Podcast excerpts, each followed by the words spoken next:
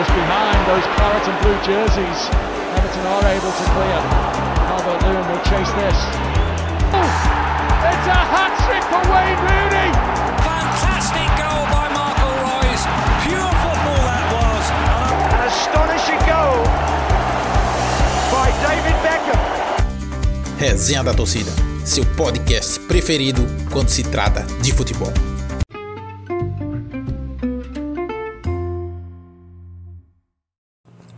Salve, mestre! Salve, Tudo bem? Danilo. Beleza? Aqui, Fico muito feliz da gente estar podendo bater esse papo aqui agora, porque realmente, assim, foi uma coisa que eu já pretendia. Inclusive, eu já tinha feito a entrevista com você por e-mail, mas assim eu posso falar porque meus seguidores, eu acredito que todos eles preferem vídeo. Hoje em dia, para ler mesmo, as pessoas não, não param tanto, mas é, eu fico muito agradecido. É uma verdadeira honra. Sou fãzaço do seu trabalho. Acredito que, como foi pedido seu nome, os seguidores também devem estar muito felizes de poder ter a oportunidade de hoje estar batendo esse papo aqui com você. Espero que a gente não tome muito tempo, uns 30 minutinhos só para a gente bater um papo leve. Eu que agradeço o convite, agradeço o carinho aí. Tamo junto. Obrigado pelo, pelo carinho, assim. Pelo, é bom, né, a gente poder trabalhar e trocar, né, cara? Todo mundo. Televisão é trabalho em equipe eu acho que a gente faz o trabalho para atingir as pessoas, para poder se comunicar com as pessoas. E acho que isso é uma parte importante do, do processo também. Perfeito, perfeito. A primeira coisa que eu queria falar é que o momento que eu vi mesmo assim, o, o seu trabalho principalmente explodindo, eu já lhe acompanhava que você já fez o Giro da Rodada, já tinha feito outros programas no Sport TV, mas eu me lembro muito, tu fala muito na Copa do Mundo. Eu me lembro que às vezes terminava alguns jogos e eu ficava pensando assim, eu, tô imaginando como é que vai ser a edição desse jogo, não fala muito. Porque às vezes a edição era melhor do que o jogo em si. A- os takes que você fazia, a edição e tudo, como é que surgia essa criatividade para brincar com os jogos na Copa do Mundo? Cara, é, eu sempre eu sempre procurei um lugar para mim dentro do jornalismo esportivo, sabe? Porque o jornalismo esportivo ele era, eu sempre consumi esporte, eu sempre consumi Globo Esporte, os programas de esporte, sempre consumi futebol.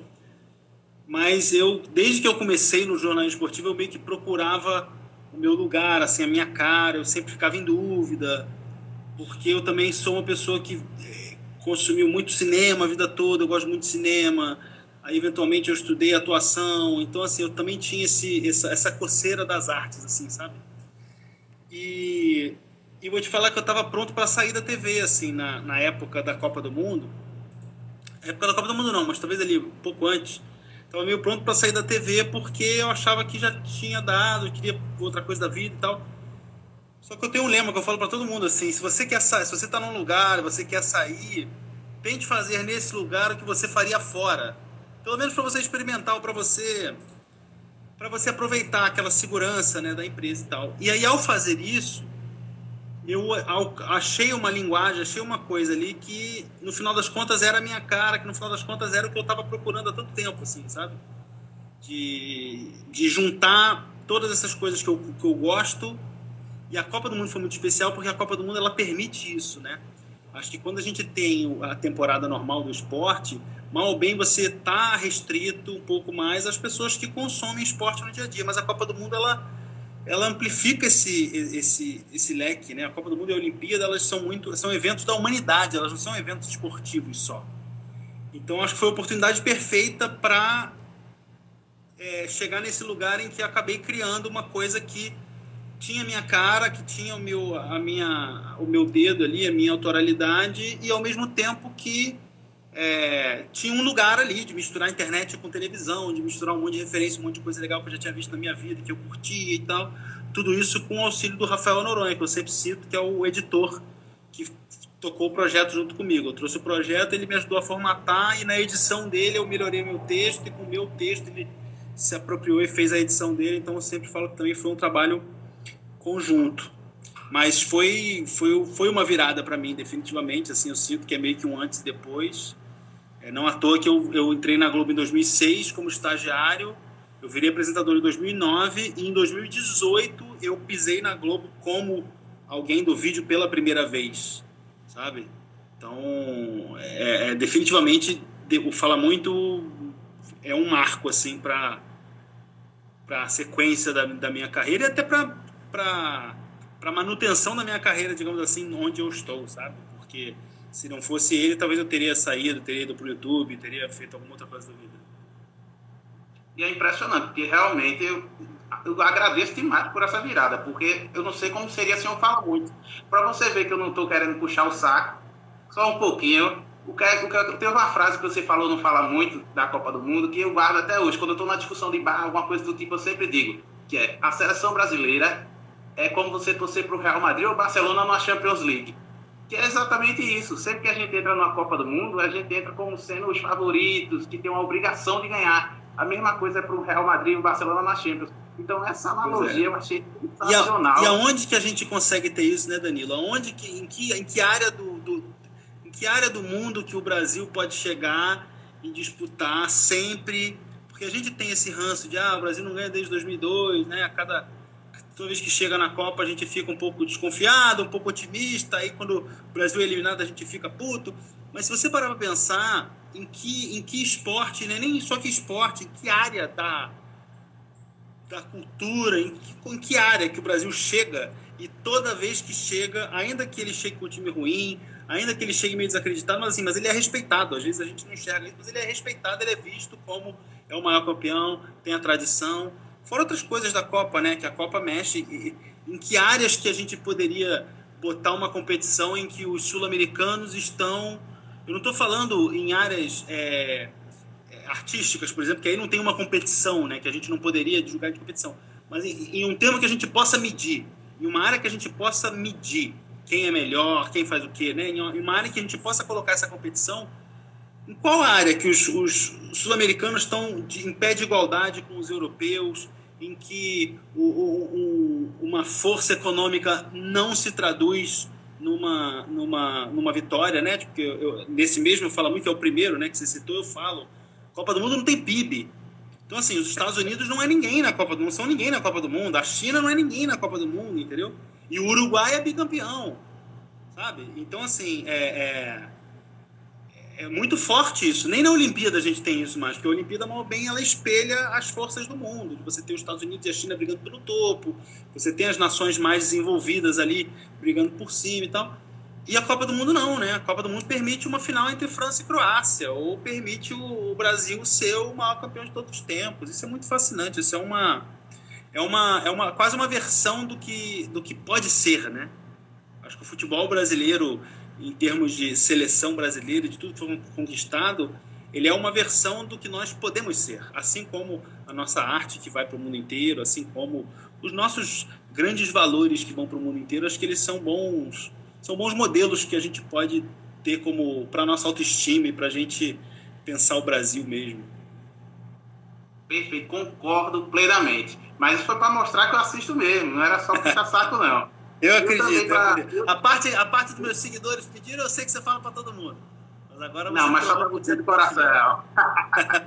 eu, eu, eu também vi outro vídeo seu, que é exatamente você falando com o Pantera Donizete. Uhum. Falando de como surgiu o seu amor pelo futebol, assim, digamos, não sei se surgiu, mas como ele despertou da forma mais forte. Que foi a Copa uhum. de 1994 e também quando o Botafogo foi campeão em 1995 que sim, você mostrou sim. a sua camisa, que não é a de Túlio, e sim a de não Donizete. É Donizete, é. Ele até brincou dizendo o... que é o, único, é o único que tem essa camisa. Ele, ele brincou dizendo, ah, você foi o único que comprou a camisa e tal. Não, a nossa camisa era nossa. Eu tinha, meu irmão, eu tenho ainda a camisa até hoje. É, meu irmão tinha essa mesma camisa, camisa 9 também. E eu não lembro por que, que era 9, viu? Achei o máximo de levar a camisa e mostrar para ele. É, mas eu não lembro por que, que era 9, por que, que não é, não, não, não, lembro exatamente. Mas meu pai é botafoguense, meu pai sempre, meio que todo ano, comprava camisa, então a gente tem foto no colégio de, de, de, camisa do Botafogo e tal. E aquela, eu tenho duas que são especiais. Essa, óbvio, né, que é de 95 e, de, e que eu usava quando, tinha, quando era criança e até hoje. Ela cabe, um pouco mais justinha, mas ela cabe até hoje. E eu tenho uma que era do meu avô, se eu não me engano e ela é de. Ela é daquela mais antiga, que é de pano ainda, sabe? Que não é desse tecido mais sintético, ela é daquela de pano, é uma da Adidas que é. Não tem nem patrocínio, que é um orgulho também. Tá lá guardadinha, deve ter. Pelo menos aí uns, uns 40 anos ela tem, sei lá, 40, 35, deve, é mais velha que eu essa camisa. Mas eu tenho também. e eu uso. Eu acho que o, o a Copa de 94 e o, o Botafogo de 95 foi muito importante, porque são aqueles anos. Eu acho que todo mundo tem a sua Copa do Mundo, né? Todo mundo tem a sua Copa do Mundo, que é aquela Copa do Mundo assim, que pô, essa é a minha Copa. Porque você meio que se apaixona pelo. Se você der sorte, é uma Copa que o Brasil ganhou. E aí acho que isso é mais poderoso ainda, porque você se apaixona pelo futebol e pela, e pela cobertura e pelo clima da Copa do Mundo.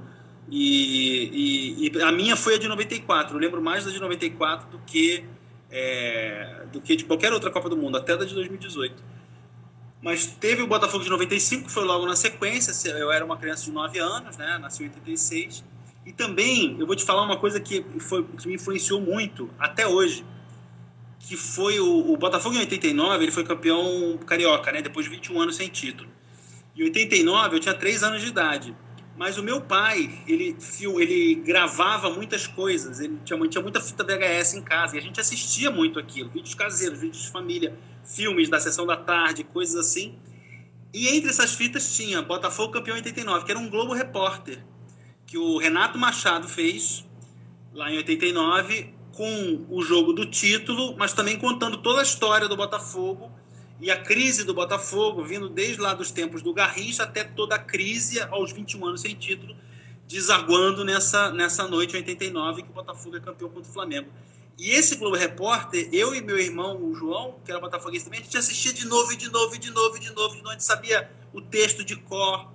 Então, essas coisas foram muito fortes para mim, sabe? Por isso que eu falo que eu acho que o audiovisual, ele sempre me influenciou muito nas minhas escolhas e nas minhas e nas minhas referências. Então, o esporte ele chegou até mim através do audiovisual também, através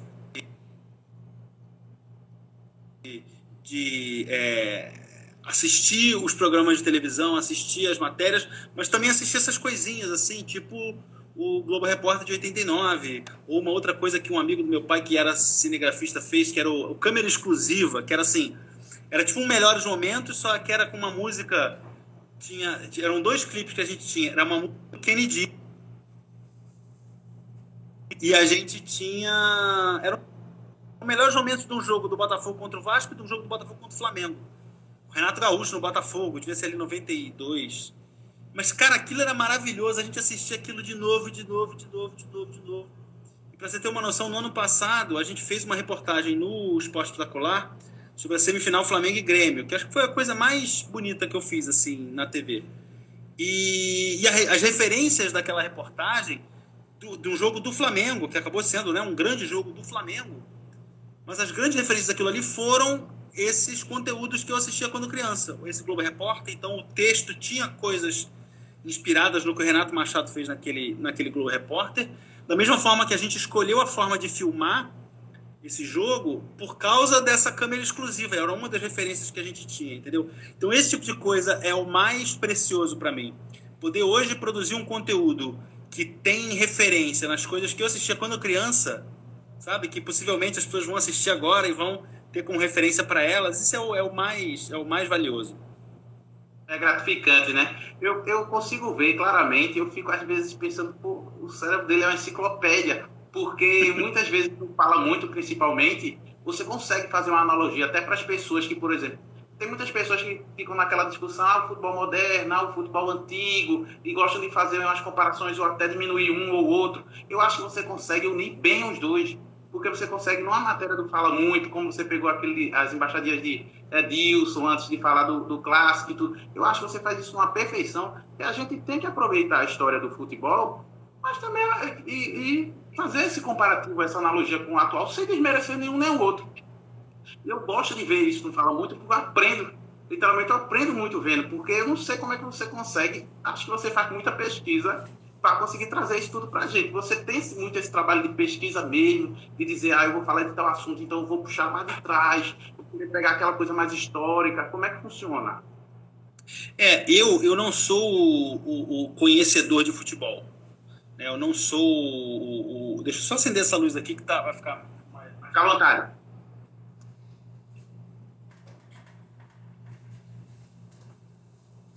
Eu não sou o conhecedor de futebol, o cara que vai, que vai te. que conhece as táticas, que conhece. A... eu não, não conheço essas coisas, eu não sou. Eu sou apreciador do futebol enquanto as histórias do futebol, as histórias do esporte. É... Mas eu te falei, eu cresci muito assistindo essas coisas. Então, é, mesmo como botafoguense, por exemplo, eu torcia para os times brasileiros ganharem a Libertadores. Então eu lembro de torcer pelo Vasco, e ficar feliz do Vasco ganhar a Libertadores, torcer com o, o, o, Santos quando chegou na Libertadores lá, a final do Diego do Robinho, o Grêmio chegou na final da Libertadores, torci, entendeu? Especialmente jovem, mais velho, você tá mais profissional e tal, mas assim, o Inter, o, o Corinthians, até esses da última década, pô, ver o Neymar campeão da Libertadores, entendeu? Eu tô, ah, mas o Santos não é meu time, eu não tô nem aí, eu quero ver o, o Brasil campeão da Libertadores, é uma coisa... Então, assim, eu consumi muito isso quando jovem essas finais, pô, final, final do estadual na, na, nessa época, né, ali nos anos 90, era uma coisa mais importante, tinha um peso maior. Então eu consumia muito essas coisas. E como são os anos de formação, essas coisas me ficaram gravadas, especialmente anos 90, né? Anos 2000 já vai, já vai é, ficando mais embaçado, mas anos 90, isso está muito ali na cabeça. Então eu lembro dos times, eu lembro dos jogos, eu lembro dos jogadores. Mas tem muita pesquisa, inevitavelmente tem muita pesquisa. A gente parte muitas vezes de uma pauta específica esse que você está citando, acho que é aquele que a gente fala do, do, do, do, Palmeiras e Corinthians, né? Que a gente fez no Esporte Espetacular, relembrando os 20 anos do que muita gente considera que é o maior Palmeiras e Corinthians de todos os tempos, que é o do ano 2000.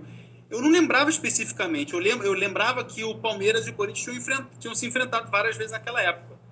Quando a gente tem essa pauta, aí eu fui pesquisar, fui ler, fui rever o, o, os melhores momentos, os jogos, re, ler as matérias e aí vai, você vai construindo a narrativa do que, que aquele jogo significou, qual foi o contexto daquele jogo. E também sempre tentando colocar essas analogias, né? Que eu, eu, eu trouxe isso do stand-up comedy. É o que eu trouxe de referência. que O stand-up comedy faz muito isso, de pegar para você e falar. Ele, ele, ele quer fazer um ponto para você, criar uma, uma, uma ideia para você, ou contar uma piada para você. E ele vai estabelecer essas relações, né? Do tipo, ah, o Brasileirão. O Brasileirão é que nem a Amazônia. Tá pegando fogo e só os gringos estão afim de salvar entendeu? Coisas assim, que você vai pensando e pensar, ah, isso aqui se encaixa aqui, e aí você vai alcançar uma pessoa que não se, não se interessaria se eu falasse só do Brasileirão, mas quando eu faço essa, essa analogia, essa referência, eu trago outras pessoas que estão chegando. É, esse sou eu.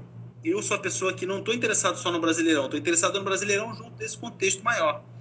Então, mas, mas a pauta em si, ela vem numa mistura de memória, coisas que eu lembro, coisas que eu sinto, é, coisas que eu gosto com uma demanda específica do tipo, ó, hoje precisamos fazer uma pauta para Minas Gerais, precisamos fazer uma pauta sobre é, visando aqui a, audiência de São Paulo, sabe?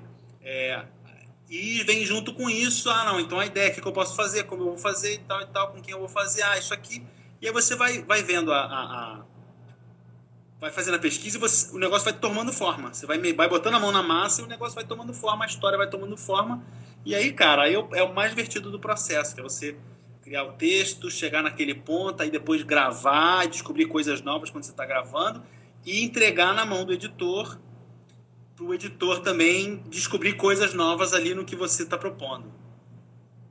E você vê, como você estava contando para a gente, essa questão do stand-up comedy, essa questão de você ter feito teatro, eu acho que isso também ajuda muito em você circular quando você vai fazer algum tipo de programa, ou dependendo da abordagem que você vai fazer. Porque uma das coisas que eu mais dou risada, e eu vejo muitas pessoas comentando, é a questão de você, por exemplo, Alex Escobar. As pessoas ficam brincando, ah, ele é o pai do Lucas Gutierrez, é o pai do Lucas Gutierrez. E você, sem problema nenhum, faz a maior brincadeira. No dia dos pais, você fez aquele vídeo no Instagram, e você vê que termina sendo um leve, divertido, que todo mundo gosta eu acho que isso aí vem desse teatro, vem dessas coisas que eu não sabia, estou sabendo agora assim, né, na parte que eu fiz da pesquisa, eu não sabia desse lado, peço até perdão, mas é, eu acho muito engraçada a forma que você consegue falar, até quando, porque hoje em dia na internet, se você não tiver um pouco mais de leveza, você se estressa muito fácil, né, e eu achei um, essa brincadeira também com o Escobar, que você leva na maior, uma resenha mesmo, né.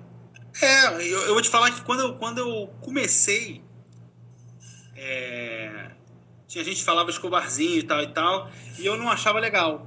Eu não achava legal, assim, eu ficava meio, meio pô, escobarzinho, mas por que escobarzinho, não sei o que, não sei o que. Mas acho que é aquela coisa de, de do apelido, né? De você, ah, se você não gostar do apelido, ele pega e tal e tal, você tem que ressignificar aquilo, né? Pegar e ressignificar aquilo. Tipo, Escobar é maravilhoso, Escobar é um, um, uma grande, grande pessoa, eu fui estagiário e ele era comentarista, então a gente teve uma, uma relação lá quando eu comecei na Globo, e aí ele cresceu, explodiu, e, e, eu fui fazendo meu caminho. Então, assim, ser relacionado com ele, as pessoas terem uma relação minha com ele, de ah, ele parece, tem um jeito parecido, tem não sei o que, não sei o que, tipo, isso é uma. É bom, né? Se eu chegar no, se eu chegar no lugar que o Escobar chegou, tô, tô ótimo, assim. Então, e além de ser uma pessoa super querida, e além de ser um, um cara com uma cabeça ótima, um papo maravilhoso, entendeu? Então, no final das contas, e assim, também você entender de onde vem, né? De onde vem, realmente tem coisas parecidas. Quando eu vejo uma foto, às vezes, distante assim, quando ele deixou a barba, eu falei, cara, realmente, às vezes tem uma coisa meio parecida. Então, assim, é de você assumir e vou te falar a verdade, de capitalizar com isso também, porque você está chamando atenção para isso, você está se associando a um, a um, cara que é muito conhecido, então você está trazendo ele para junto com você. Imagina, poder trazer ele para uma participação no Fala Muito é maravilhoso, sabe? Então, pô, porque eu vou aproveitar isso, né? Eu vou ressignificar isso e aproveitar isso aqui para o meu trabalho. E acho que dá super certo. A gente, ele compra pilha, ele brinca, ele, ele Todas as vezes que eu brinquei com ele disso, eu já fiz algumas vezes isso. Ah, pai, eu não sei o quê, ou então da gente a gente fazer um vídeo junto como se ele fosse eu amanhã, enfim, ele sempre abraçou, ele está sempre aí para tudo e é uma baita de uma referência também para se ter. Eu vejo hoje, talvez você estando no programa que é a principal referência, até quando a gente fala em futebol na televisão, eu acredito que o esporte espetacular, o esporte em geral, quer dizer, não só futebol, é o programa acho que mais assistido e o mais tradicional assim quando acho, acho quando você perguntar para alguém qual é um programa que, tradicional da família brasileira na matéria de esporte, esporte espetacular acho que a música tudo você agora tem essa missão digamos assim que já tem algum tempo faz muito bem se deixa eu me elogiar eu lhe elogiar mas você sentiu uma pressão muito grande como é que você ficou quando você recebeu essa tarefa porque realmente eu vejo assim como realmente sendo um programa carro-chefe de esporte na televisão brasileira mesmo, né? É, tem uma divisão interessante, né? De você tem o, o esporte espetacular que é muito tradicional, ele é aos domingos, então é uma coisa mais família. De manhã tem essa tradição, ele é muito antigo, 40 e tantos anos. Mas você também tem o Globo Esporte, que é diário, que também tem uma tradição muito forte. E ao mesmo tempo a gente está. Eu estou no Segue o Jogo agora também, que é um produto super novo. É. Então, o esporte ele vai, ele vai se dividindo entre meio segmentos, né? Acho que cada um tem o seu, cada um tem o seu lugar e o seu, o seu papel ali. O, eu, eu saí do Sport TV e fui para a TV aberta, e aí é um grande baque, assim, porque você está acostumado a falar essas analogias que, né, que a gente está falando, está brincando às vezes o, o, ambiente da TV aberta é uma outra, um outro monstro, sabe? É uma outra coisa. Você está falando para Brasil inteiro, mas Brasil mesmo, desde capital até Brasil profundo. Então você tem que começar a pensar o quanto o que você está falando é relevante, o quanto o que você está falando é, é, é, é compreensível, é, é, você tem que medir muito mais as suas coisas, você tem que medir as suas palavras, você tem que pensar como vou atingir, abordar esse assunto e fazer com que isso seja interessante para a maior parte das pessoas que está assistindo, sabe? Então, é, é, é, um público muito mais amplo. Esse é o grande desafio, assim, como você conseguir, em 2020, ser relevante num contexto em que as pessoas consumem, consomem muita coisa pela internet, mas ao mesmo tempo a internet não chega ao Brasil inteiro, o Brasil inteiro não tem esse consumo da internet, então a gente fica consumindo internet, mas a gente também tem que fazer televisão. É, é, e como, como dialogar com isso, como criar um programa que, ou fazer parte, né, somar com um programa que possa responder a todos esses anseios, sabe? Um programa que seja relevante para você assistir no streaming, para você assistir é, ao vivo. É, enfim, esse é o grande desafio, assim o EE é um desafio nesse sentido, da gente pensar como, como fazer dele permanentemente relevante, com a, fazer com que ele ande junto com a, a evolução do consumo de conteúdo e tudo mais. Entendeu? Esse é o grande desafio, é um desafio permanente, porque você está sempre pensando coisa e a realidade está sempre te atropelando, trazendo uma onda e tudo mais. Então é um, é um processo constante. Uma dúvida que eu tenho, por exemplo, eu estou tendo o prazer de bater esse papo com você e está sendo maravilhoso. mas acredito que muitas vezes a gente, por exemplo, você, principalmente que conversou com muitas pessoas, às vezes você convida uma pessoa e você fica naquela tensão de tipo, pô, agora eu vou falar com ela, porque às vezes você tem uma expectativa quando você vai bater um papo numa entrevista, né? eu conheço aquela pessoa, mas é tipo da televisão, é tipo na hora que você vai bater um papo com ela, você, será que vai acontecer? Você no começo tinha essa coisa, né? Você só se conhece ali de fora, quando você realmente vai ali no frente a frente, você fica meio assim, né? É perigoso você conhecer ídolos, né? ídolos é sempre meio perigoso porque é, você nunca sabe o que você vai esperar. Às vezes é melhor não conhecê-los, às vezes é melhor você manter aquela imagem ali e tal. Mas ao mesmo tempo também é bom você desconstruir, né? Ver que as pessoas são pessoas e, e acima de tudo, talvez aprender com a, a, as pessoas, né? Eu, eu entrevistei muitos jogadores e, e especialmente agora numa área mais madura, uma época mais madura assim da vida, eu tentava é, tirar o máximo deles eu aprendi muito com eles de levar de levar para a vida assim porque o jogador de futebol eu acho que ele é uma ele é um retrato do, do trabalhador brasileiro né esse trabalhador desse Brasil real que é o trabalhador que começa desde cedo o trabalhador que precisa da família o trabalhador que muitas vezes não teve a oportunidade de, de um estudo não sei o quê e ao mesmo tempo é uma, é uma prova de como a inteligência é muito além do, do estudo, a inteligência é muito além da escola, a inteligência é uma, é uma, é uma questão muito mais complexa, né? De, de você enxergar, você ver o, o, o, o, o quanto os jogadores conquistaram tendo que trabalhar desde cedo, tendo que se virar, ajudando a família inteira. E eu tentava trazer isso para o meu dia a dia, para a minha vida, assim, do quanto ah, eu preciso trabalhar, do quanto eu preciso sempre estar tá em movimento, do quanto eu preciso me planejar, do quanto eu preciso me dedicar, porque porque acho que essas, essas são as lições do esporte também para a vida, né? Para a gente na vida, assim, de dedicação, evolução, aperfeiçoamento, isso tudo. É... Mas é isso, entrevista você é, no início fica meio, meio intimidado, né? Eu lembro, a primeira vez que eu entrei no ar ao vivo no Sport TV, a gente falou com o Bebeto por telefone no ar, assim, e foi o Bebeto, né, cara? Eu te falei, Copa de 94, você imagina o que, que era o Bebeto. E, e aí, super nervoso, né, da gente estar tá falando e tal, e, e aí na hora de despedir, você não sabe direito como é que despedir, como é que fala. E até hoje, assim, a gente saber que a gente lida com esses caras é também um equilíbrio entre, poxa, eu posso zoar o cara, eu posso brincar com o cara, será que o cara vai ficar chateado comigo, será que o cara vai ficar bravo, será que o cara vai entender? Também tem um pouco isso assim, mas sempre apostando talvez num bom senso, assim, num senso de humor, numa... Eu acho que, a, a, como é que a gente... Tem muita gente que questiona, né, esse, essa leveza ou esse humor, ah, o jornalismo esportivo é engraçadinho, tudo tem que ser engraçado. Eu acho o seguinte, na vida, né, em, em, uma hora, em, você está com seus amigos, você vai conversar sobre a vida, você vai rir, você vai contar história, você vai é, chorar, você vai, vai contar uma coisa pessoal. A vida é assim, né? E acho que o esporte pode ser assim também. Ele pode ser comunicado assim, sabe? Da gente enxergar uma grande história quando é uma grande história, da gente é, fazer uma, uma saudação quando é uma saudação, da gente é, louvar quando é uma coisa foda, da gente chamar atenção quando é uma coisa ruim, da gente rir quando é uma coisa engraçada, sabe? Isso não é uma intenção de destruir a carreira de ninguém, isso não é uma intenção de ridicularizar ninguém, é uma intenção só de não se levar tão a sério na vida, eu acho.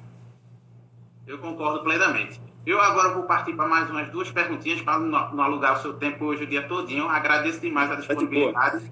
Tá se quiser ver aí o pessoal que, pessoal que falou, o pessoal que fez perguntas, se quiser ver aí, tá de boa. Vamos ver, vamos ver aqui rapidinho porque inclusive teve.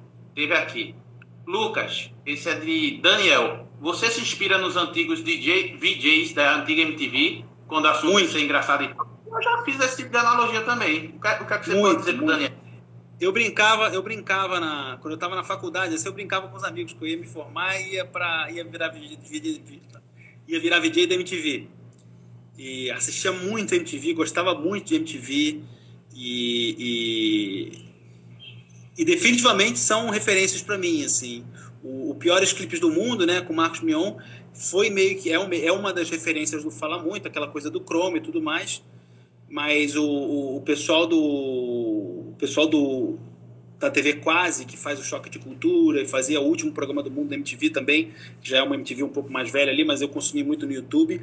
E aquela MTV mesmo ali dos anos 90 eu consumi muito. É, Disque MTV, Top 20 Brasil, adorava o Top Top, que tinha o Léo Madeira e a Marina.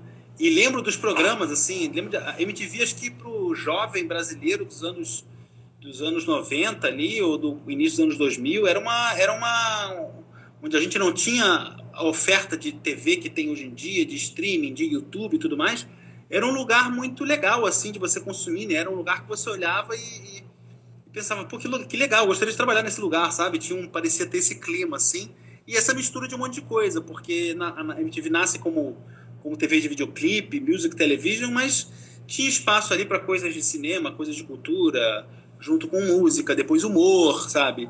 E eles foram muito referência. Depois a, toda a questão da comédia ali deles também, né? Do, com a Tata Werneck, a, a Dani Calabresa, o Adnei, o Bento Ribeiro, Paulinho Serra, toda aquela galera que chega depois também na comédia, é um outro boom da MTV de, de referências. De, eu, eu adorava o Furo MTV, o jeito que eles liam as notícias.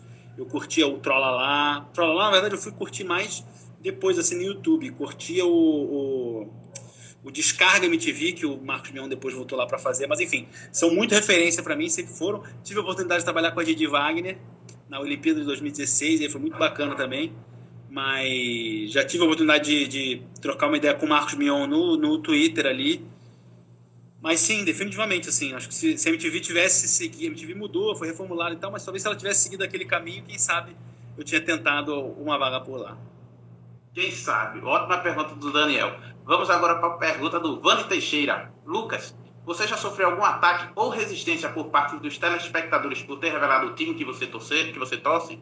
Não, não, não sofri. Eu acho que isso depende muito do seu time, né? Acho que o Botafogo é um clube simpático em relação a, a, a essas outras torcidas, assim. Se fosse, se eu fosse torcedor do, do Corinthians, se eu fosse torcedor do Palmeiras, se eu fosse torcedor do Flamengo, sabe? De, talvez isso fosse ter uma uma outra reação, mas acho que também tem muito a ver com o jeito que eu, que eu fiz e tem muito a ver com o papel que eu tenho ali do dia a dia, assim.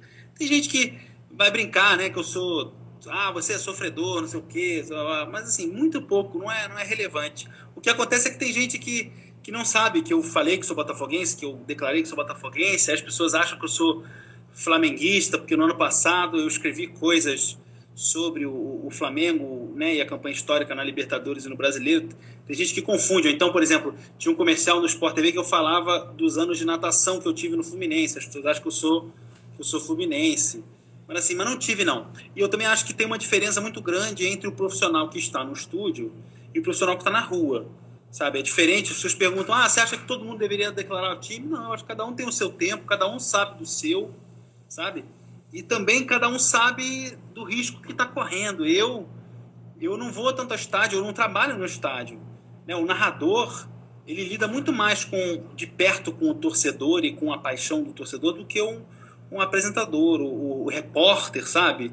O, o, comentarista. Essas pessoas têm uma, uma, uma ligação maior com o torcedor. Mas também o torcedor às vezes não compreende que todo mundo tem um time, mas isso não significa que o fato da pessoa ter um time ela tá sendo influenciada em alguma coisa ali. Talvez se for o time dela jogando numa situação extrema, tipo, ah, uma final da Libertadores, o meu time contra o, a LDU. Tô narrando aqui a Fluminense e a LDU, meu time contra a LDU.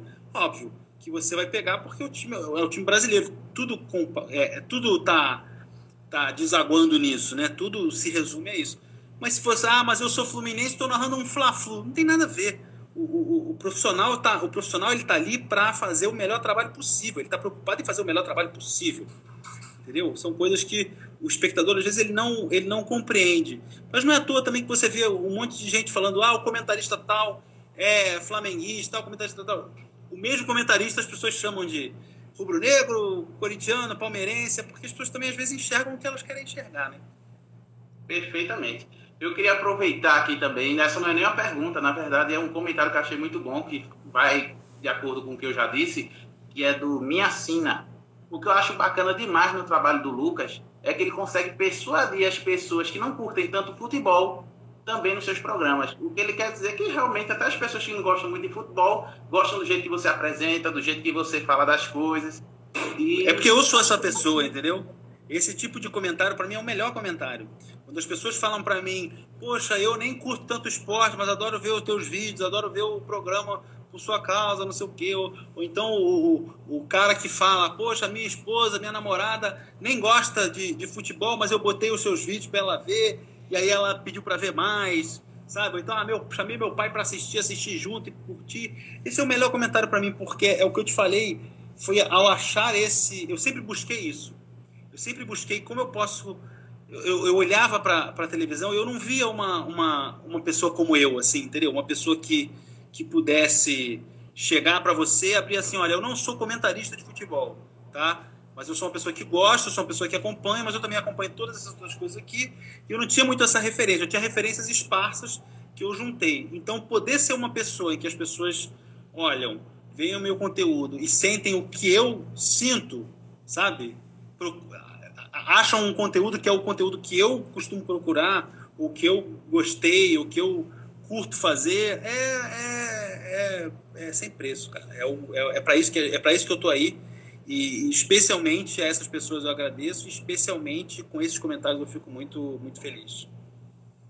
Eu, eu vou encerrar com a, aquela saideira para não alongar ainda mais, mas dizer que no, na maioria dos comentários aí tem dizendo exatamente isso. Eu peguei um só do Minha Assina, se eu não me engano, mas tem várias pessoas aqui dizendo que inclusive assistem com as namoradas e que morrem de rir. E provavelmente quem não gosta de futebol morre de rir e quem gosta de futebol já assiste naturalmente porque é muito melhor quando é o seu programa. Eu queria, por exemplo, fazer uma última pergunta que eu acho que cabe a curiosidade mais minha. Eu acho que eu queria saber se, você, se teve algum entrevistado que você ainda não entrevistou e você tem aquela coisa de que eu tenho que entrevistar esse cara e enquanto eu tiver, eu quero esse cara ainda não cheguei lá. Tem algum que você ainda pensa? Porque eu já vi você entrevistar tanta gente boa. Cara, eu, eu, você sabe que eu não penso muito nisso, assim. Eu não, eu não, eu não penso assim, poxa, essa pessoa eu queria entrevistar e tal e tal. Tem pessoas que, tem pessoas do futebol e de fora do futebol que eu gostaria de, gostaria de conhecer e conversar, sabe? É, mas não necessariamente assim, ah, poxa, quando eu entrevistar essa pessoa, eu, eu realizei, quando essa pessoa, eu.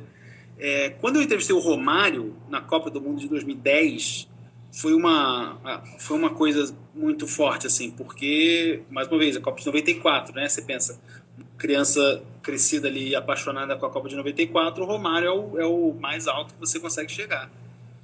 E, e aí, em 94, a gente teve a oportunidade de entrevistar ele. E isso foi super especial, assim, sabe? De você poder chegar, cara, eu tô conversando com o Romário. Mas ao mesmo tempo, no ano passado eu fui, gravei entrevista com o Jorginho, que também estava na Copa de 94. Gravei entrevista com o Ricardo Rocha, que também estava na Copa de 94, entendeu? É...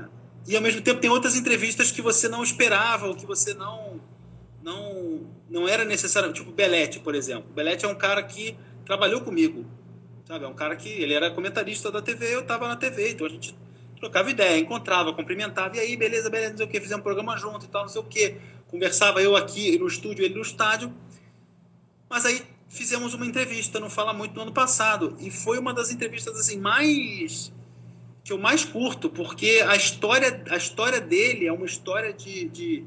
Ele mesmo fala isso, tá? Não sou eu que estou falando, não. Mas ele fala: não nasci com talento, não nasci com não sei o quê, não sou o melhor, mas eu joguei com os melhores porque eu trabalhava para jogar com os melhores, eu trabalhava para eles, sabe? E, e a, a, história toda dele, assim, de como ele, ele se tornou jogador de futebol e como ele seguiu na carreira e como ele, ele alcançou, sabe? O Belete jogou pelos maiores times do mundo e, e foi campeão mundial, foi, fez gol do título da, da Champions. E é isso, ele jogou com os caras fodas, ele jogou com os caras top. E por que, que ele jogou com esses caras? Ele vai falar o valor do trabalho, o valor de. Uh, uma história rápida. Como é que o Belete se tornou jogador de futebol? Ele foi para Minas, o irmão dele era, era goleiro, ele jogava, ele, ele, era goleiro de futsal e o irmão dele era goleiro do time do Cruzeiro, do time de base. E aí ele foi visitar o irmão e ele não tinha onde ficar. Aí o irmão falou para ele: Cara, fala que você tá fazendo um teste aqui e, e aí você pode dormir. Aí ele falou: Tá, então vou fazer o teste, vou dizer que vou fazer o teste que vou dormir. E aí, quando chegou na hora do teste, o técnico perguntou pro irmão dele. Falou, ele joga de quê? Aí o irmão falou, ele joga de 10. E o Belete falou, pô, como assim joga de 10? Eu sou goleiro. Ele falou, não, se você for fazer teste de goleiro, você vai tomar meu lugar. Então, botei que você. Aí o Belete foi jogar de 10 e passou na peneira.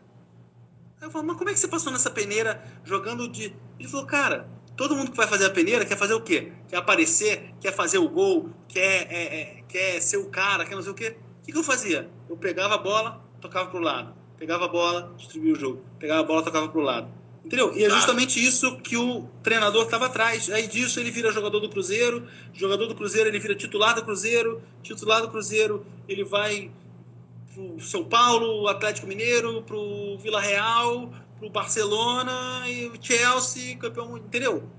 E ele tem essa noção e ele, e ele, ele dá palestras assim. Então assim foi uma, uma entrevista muito importante. E você vê, não era nesse, era um cara que eu tinha perto e é um cara que não necessariamente você tinha assim, ah, esse cara.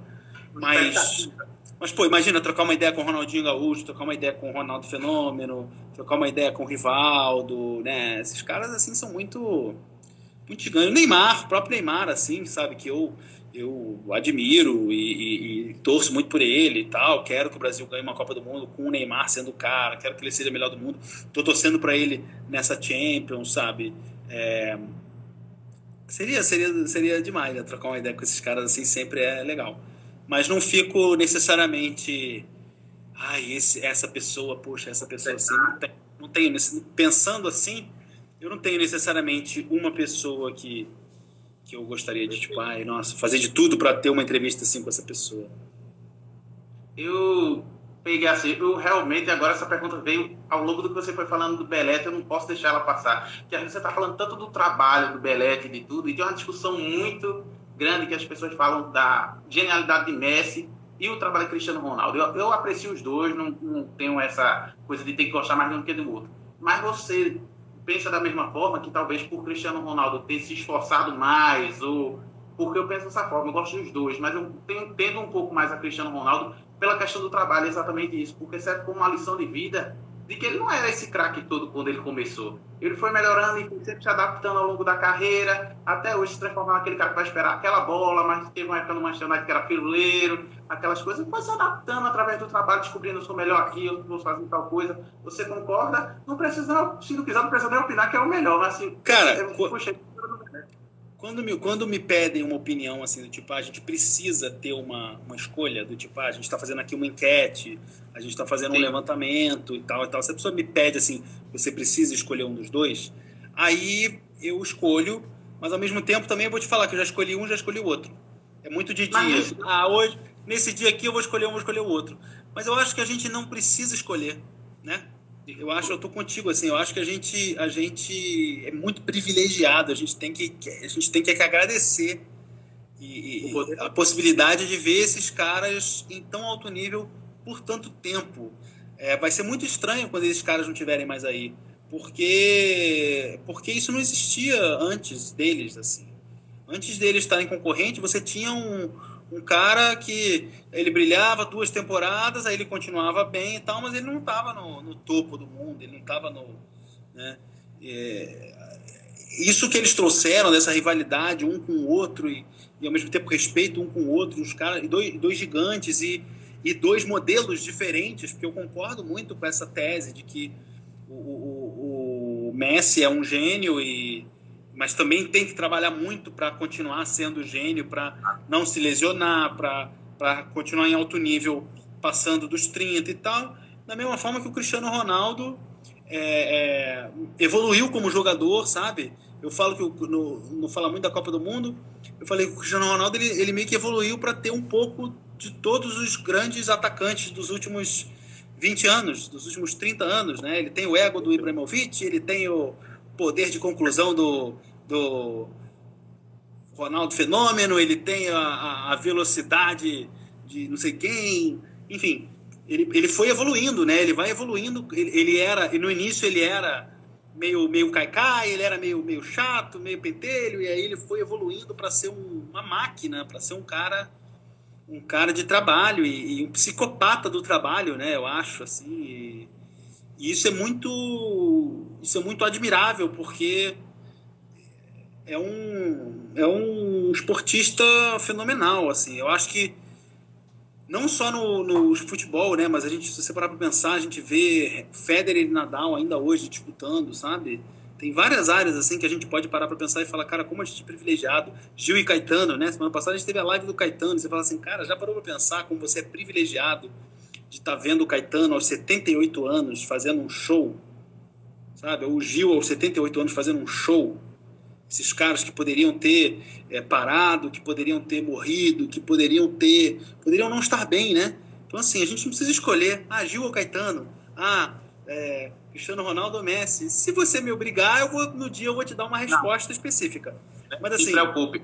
Mas, no geral, eu acho que a gente tem mais é que agradecer e estar tá feliz de, e, e, e, de ver os dois, né? De, tá, de conviver e estar tá vendo os dois em alto nível por tanto tempo. Perfeitamente. Eu tenho isso diariamente nos comentários, sempre aparece. Você gosta mais de um, gosta mais do outro.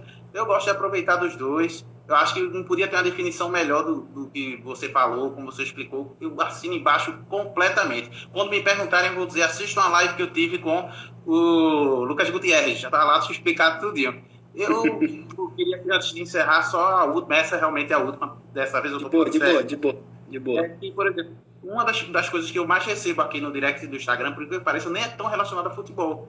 Porque as pessoas veem o perfil é, crescendo, esse tipo de coisa, e fazem, pô, cara, eu tô tentando, não tô conseguindo uma vaga para jornalista esportivo, principalmente que eu como meu futebol. E tem muitos que eu vejo que talvez estejam precisando de um. Até como se eles mesmos estão perto de uma desistência, de repente. O que você diria para essas pessoas que ainda estão numa luta, que querem fazer uma coisa. que tem na cabeça umas coisas para o jornalista esportivo, realmente, esse tipo porque a gente vê que todo dia tem tanta gente boa, mas no momento eles ficam nessa luta, ficam né, batalhando, esperando uma oportunidade, não é verdade? É, Danilo, eu acho que a gente tem que equilibrar, equilibrar é, a oportunidade com o trabalho, né? Assim, eu acho que não existe certeza de nada, mas se você quer, você tem que trabalhar e continuar e buscar. É, é, e eu não estou tentando cagar uma regra, não, assim, só olhando pela, pela, pela minha experiência mesmo e no que eu acredito, sabe? É, você tem que trabalhar, buscar o seu, trocar ideia, é, buscar referências, pensar o que, que você quer, sabe? Ah, eu quero fazer uma, uma página de futebol no Instagram, tá? Aí eu tenho as minhas referências, eu tenho não sei o quê, eu tenho não sei o quê.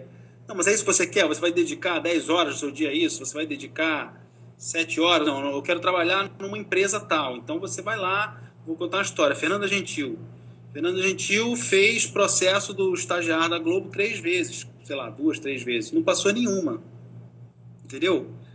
Por que, que ela não passou? Porque ela estava preparada demais para entrar no estágio, que é uma coisa para preparar.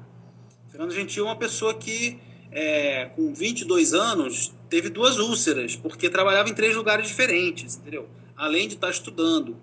Então, assim, é, isso foi uma referência para mim forte de, cara, olha quanto você tem que trabalhar para você conseguir ter uma oportunidade.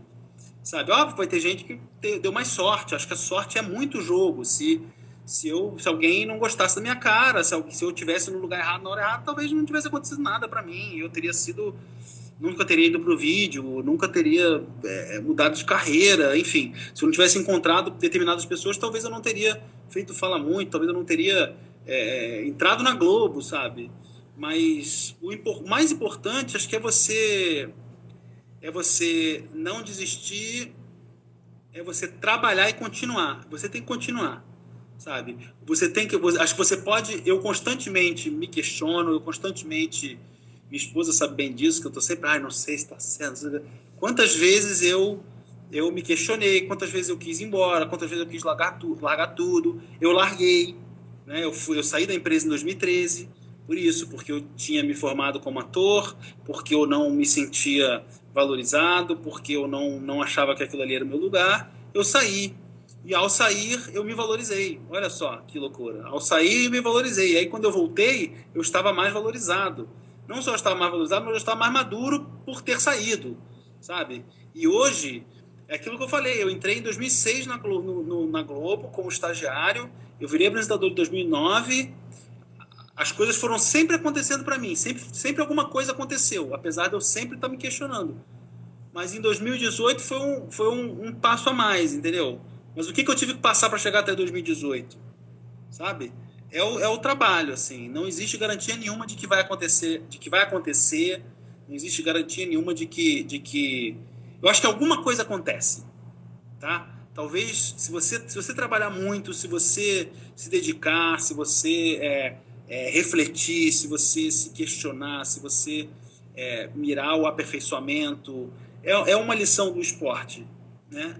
Não necessariamente você vai ser o campeão do mundo, não necessariamente você vai ser o melhor naquilo, mas se você mirar o melhor que você pode entregar, se você mirar o aperfeiçoamento, se você mirar um, se você focar naquilo, eu acho que alguma coisa vai acontecer sabe? Acho que o seu melhor vai vai ser alcançado, ou então você vai chegar mais próximo disso. E às vezes, cara, você vai alcançar uma coisa que você nem esperava que, que você alcançasse. Às vezes aquilo que você tinha como, ah, eu quero trabalhar nesse lugar. Aí você começou a trabalhar, trabalhar, trabalhar, trabalhar, mirando aquele lugar.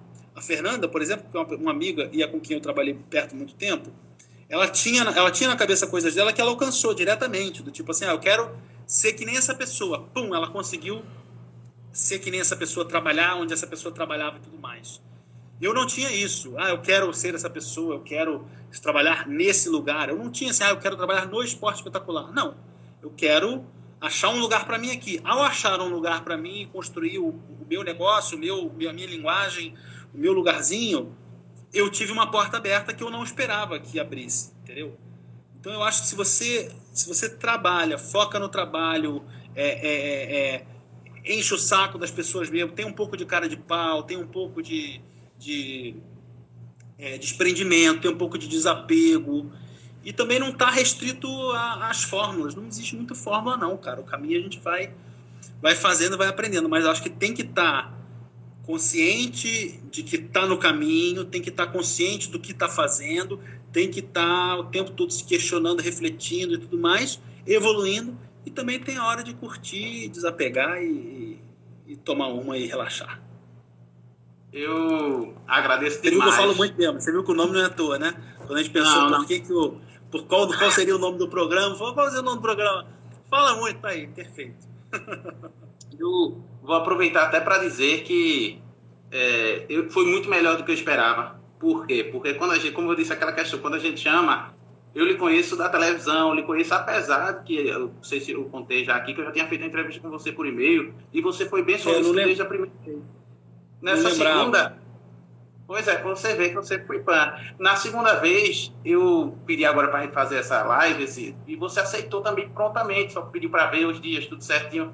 E eu realmente, assim, não tenho palavras para agradecer, porque eu era fã do Lucas, digamos, da televisão, o Lucas do Sport TV. E hoje eu sou fã do Lucas como pessoa mesmo. Acho que eu fiquei ainda mais fã do que, do que eu poderia imaginar. Esse papo, para mim, sendo bem sério, o meu, é, o meu YouTube, o meu Instagram, quer dizer, ele ainda. Nem você puder olhar para 500 Instagrams, para tudo, pensar, ah, vou olhar a quantidade só de seguidor, e acho que você em nenhum momento teve só essa questão.